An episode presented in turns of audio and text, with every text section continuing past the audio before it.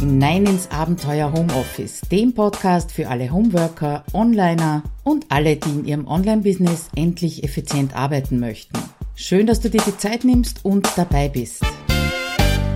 Wieder einmal herzlich willkommen im Abenteuer Homeoffice. Mein Name ist Claudia Koscheda und ich freue mich, dass du dabei bist bei diesem Thema, das so auf den ersten Blick eigentlich gar nicht zum Homeoffice passt, nämlich der Aussage zu blond für Technik. Und das hat mich angetriggert, weil ja, ich habe meinen ersten Job, meinen allerersten Job nach der Schule, den habe ich gekündigt, weil EDV eingeführt worden ist. Ja, und wenn es diesen Spruch damals schon gegeben hätte, dieses Ich bin zu blond für Technik, dann hätte ich ihn wahrscheinlich auch gesagt. Allerdings ist das jetzt schon mehr als 30 Jahre her und äh, ich könnte nicht sagen, wann ich den das erste Mal gehört habe, aber jetzt ist er halt sehr in unter Anführungszeichen.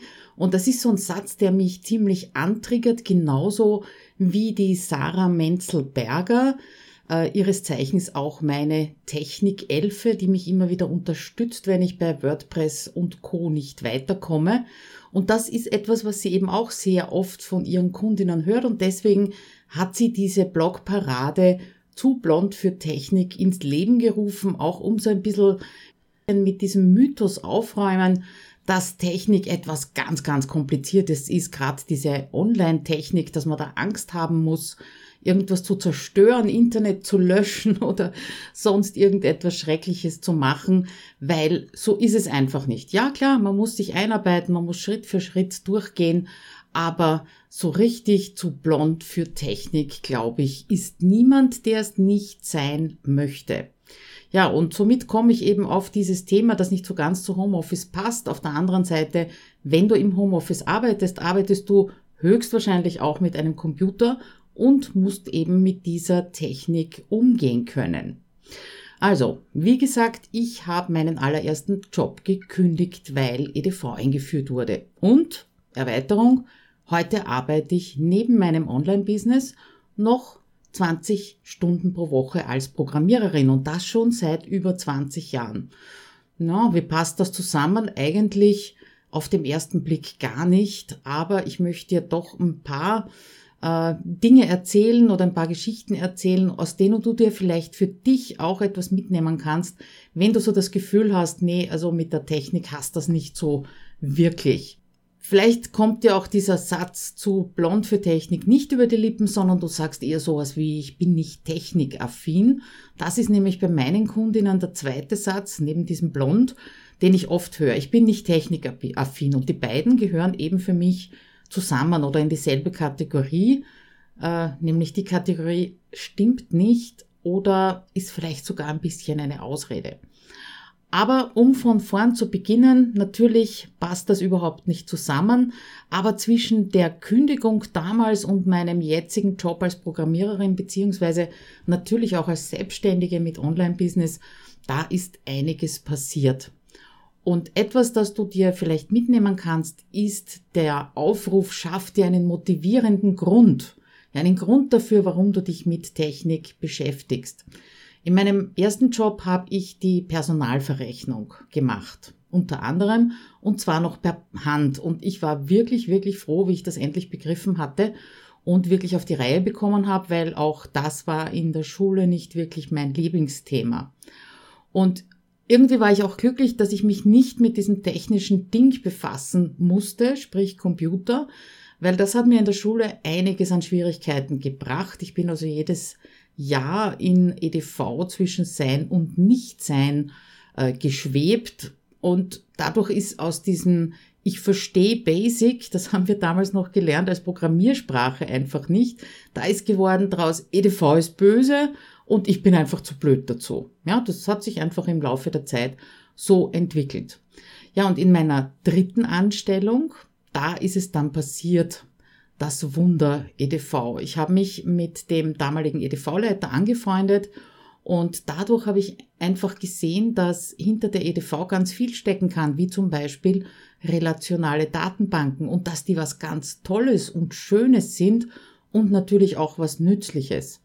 Ja, und um nicht immer abhängig zu sein von ihm, wenn ich irgendeine kleine Abfrage in, aus der Datenbank gebraucht habe, habe ich eine Fortbildung von der Firma bezahlt bekommen über Oracle-Datenbanken, beziehungsweise wie man da halt Daten hineinkriegt und wieder rauskriegt. Ja, und damit war ich im Prinzip mittendrin. Das heißt, die Motivation hat für mich darin bestanden, erstens natürlich die Neugierde, die der EDV-Leiter geweckt hat, und auf der anderen Seite auch so ein bisschen die Unabhängigkeit, dass ich also nicht auf ihn angewiesen bin.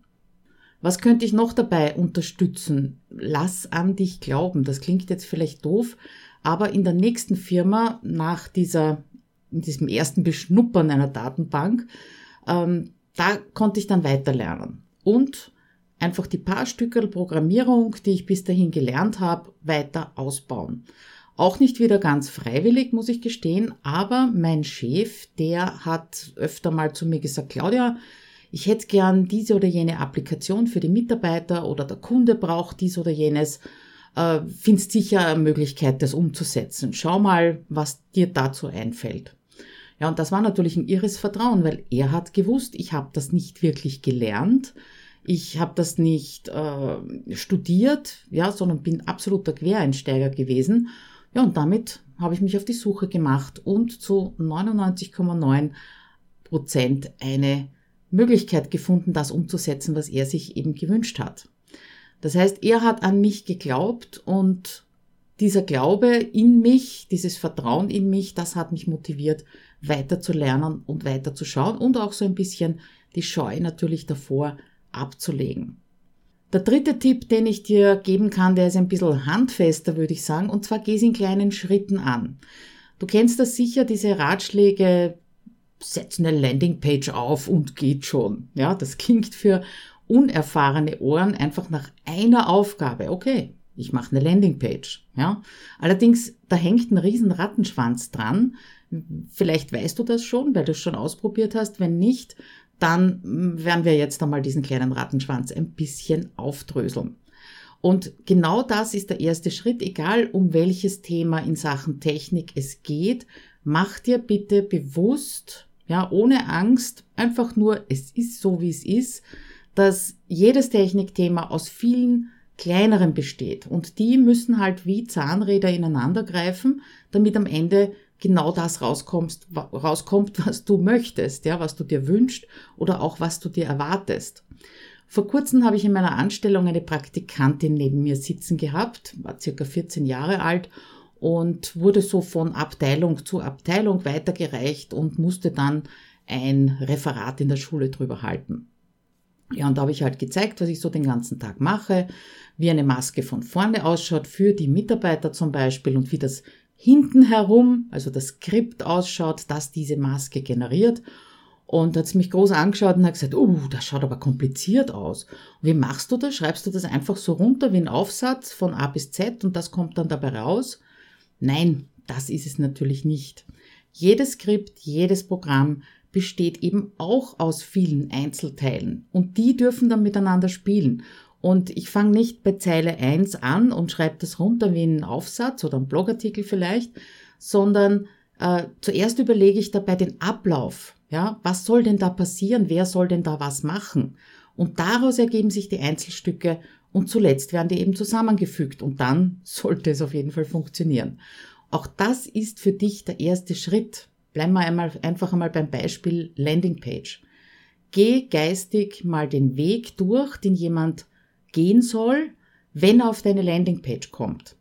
Und daraus ergeben sich schon viele Einzelschritte.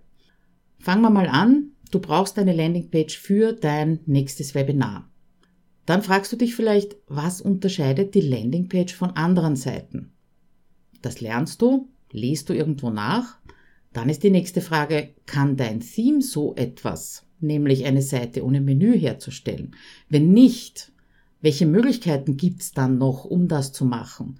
Dann stoßt du bei deiner Recherche auf Page-Builder. Okay, es gibt also Page-Builder und welchen wirst du jetzt verwenden wollen? Wenn du das entschieden hast, stellt sich die nächste Frage, okay, auf dieser Landingpage soll sich jemand jetzt für dein Webinar anmelden können. Was heißt denn das anmelden? Das heißt, du sammelst E-Mail-Adressen ein, damit du ihm oder ihr dann den Link zum Webinarraum schicken kannst.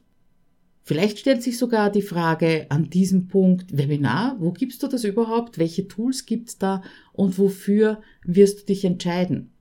Jetzt waren wir also beim Link zum Webinar schicken, beim E-Mail-Adresse einsammeln, das heißt auch E-Mail-Adresse abspeichern. Aber wo abspeichern?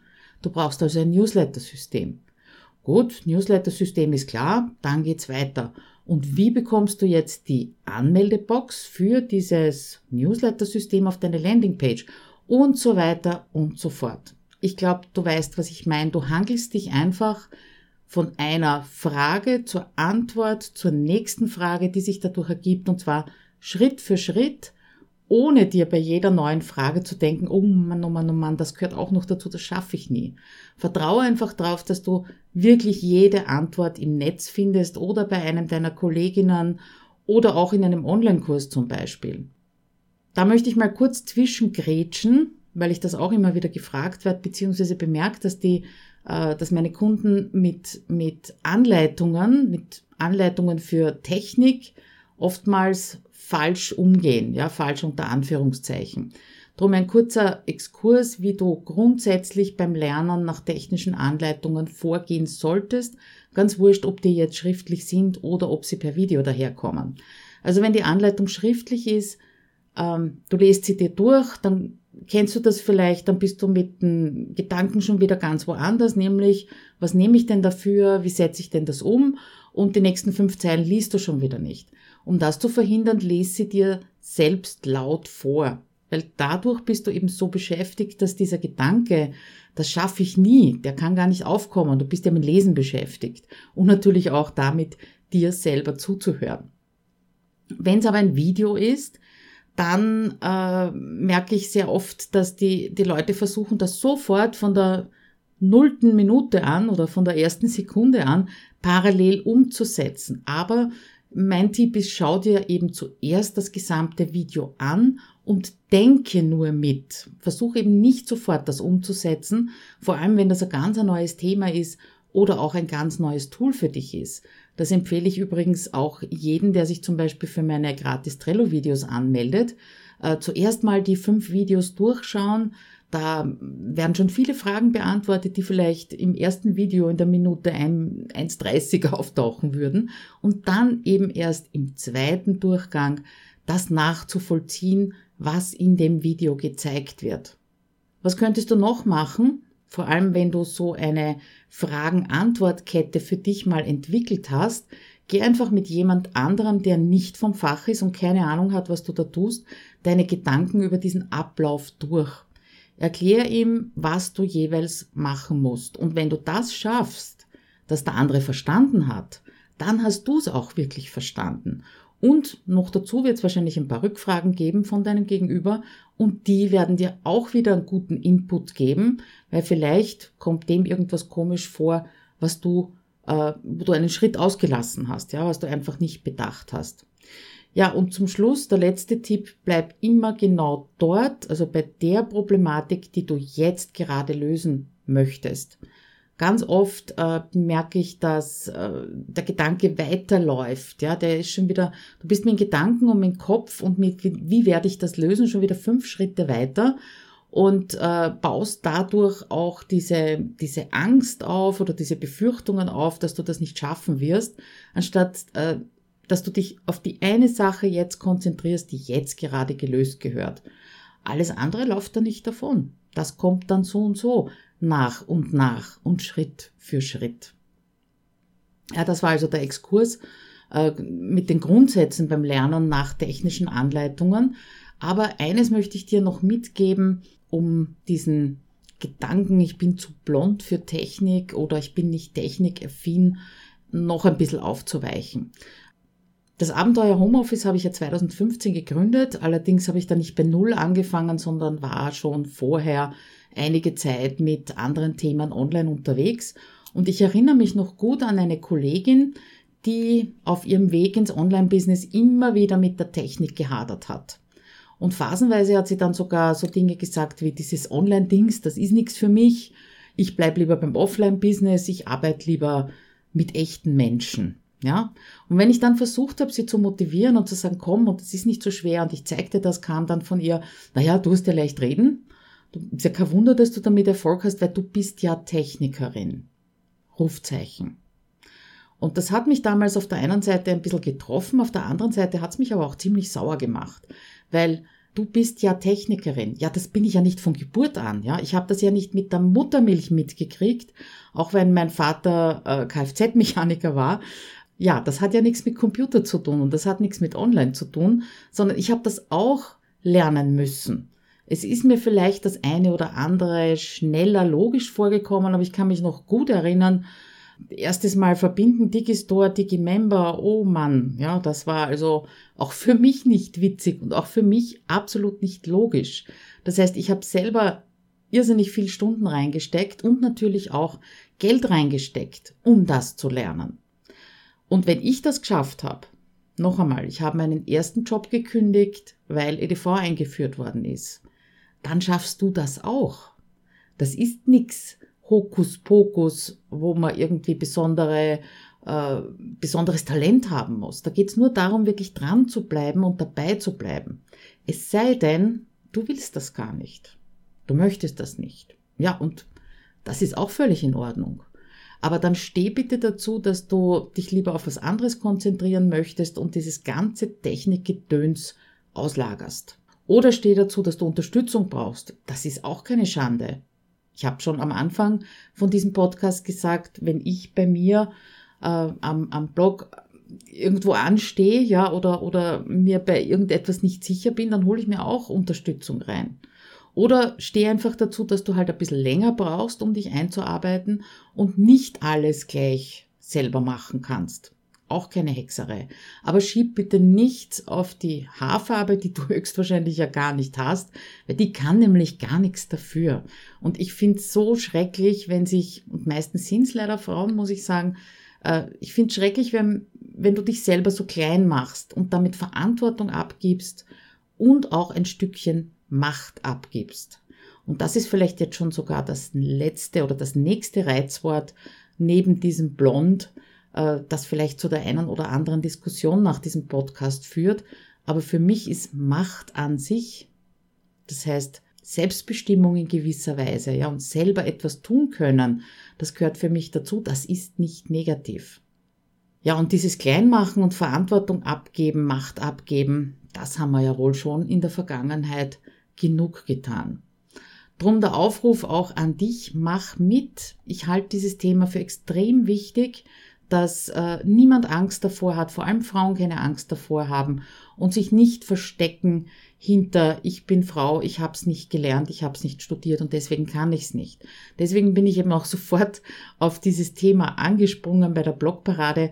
Sie läuft übrigens noch bis 31. März 2019 und ich würde mich total freuen, wenn du mitmachst, wenn du einen Artikel dazu schreibst und mein Artikel dazu führt, dass du erzählst, wie du technische Hürden übersprungen hast, wie du damit umgehst, wenn du das Gefühl hast, die Technik nicht so ganz zu beherrschen.